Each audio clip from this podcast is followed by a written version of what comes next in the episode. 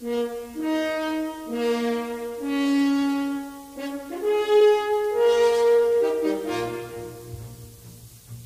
and welcome to the Psychology of Learning German. My name is Gerhard Ohrband. I'm a psychology lecturer and a German language teacher. Today we will talk about chapter 11 of my latest book, The GO Method for Learning German. If you haven't checked it out, please use the link in the show notes to amazon.com or UK. Thank you. Chapter 11 is titled Typical Questions. And I will pick two of them that I oftentimes hear from language students or potential language students. The first question concerns the right time to start learning a foreign language. What is the perfect age?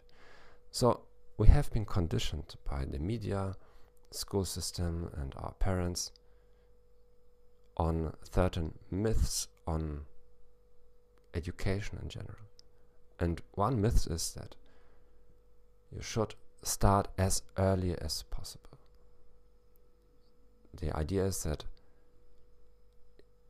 the younger you are, the quicker you can absorb foreign languages. Now, my personal experience and my observation from students doesn't confirm automatically this um, myth. So, what do I observe? That in language courses, oftentimes young students, let's say from 10 to 12 or 13, fare much worse than older students. This may be due to different factors, not their age, but typically in that age and in most countries they are totally overwhelmed by school. So their minds are overloaded with what they have to study for school. They have very little working memory left for absorbing new languages. So often I observe that adults are more capable in learning a foreign language systematically to understanding rules and having discipline of learning new words regularly. Sometimes younger students are quicker in picking up maybe the right accent, but they're also quicker to forget. So, as a teacher, my ideal students are age 16 and older. And yes, one can blame the school system, but on the other hand, yes, if you see that in most countries, almost all students or pupils study foreign languages for several years, like five years or six years, eight, ten years, the results of all those years of teaching is often very, very little. So, this question is also a philosophical question because if you are 25, what does it matter? Do you want to learn German or do you don't want to learn German? So, even if the best time was at age 5 or age 7, now is the second best time.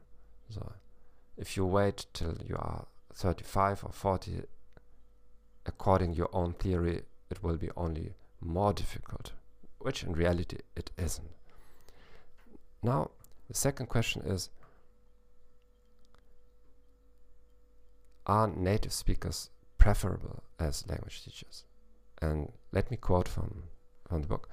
Many students prefer a native teacher. However, from my own very unsuccessful first experiences as a teacher, a native German teaching German, and from comparing students coming from native versus non-native teachers, I must conclude that in many cases, non-native teachers may even be superior.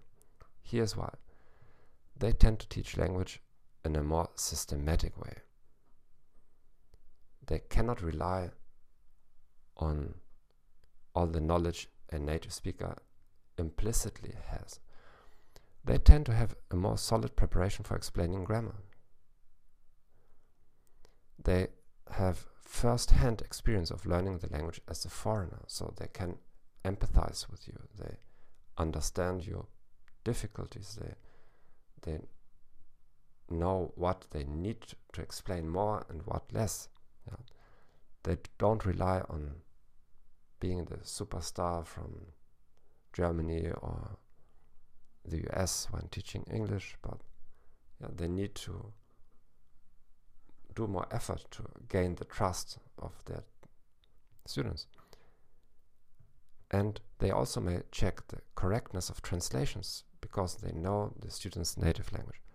So this is something many of my students are angry with me at the beginning when I use their native language.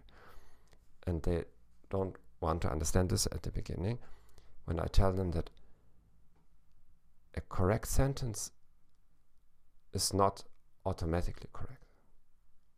Rephrased, uh, a grammatically correct sentence is not a correct sentence automatically. A sentence is only correct if, yes, the grammar is correct, but if it expresses as closely as possible the intentions of the speaker. And here it is very, very difficult to ascertain what the person really wanted to say and without using their native language. And in this area, there are people make a lot of mistakes, not only stylistically.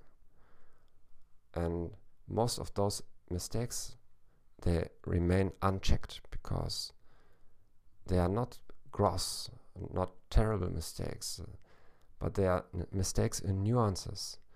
So the other person may not suspect that the speaker wanted to choose in reality a different nuance. They think this is the way they want to say it. So if somebody says, please give me some booze, they don't, they, they believe most probably that you wanted to use the word booze and not a drink. Uh, but maybe the non native speaker really wanted to say, I want a drink, but they heard the word booze. Give, let, let me give you an example of one of my students um, who is a, a professor of medicine.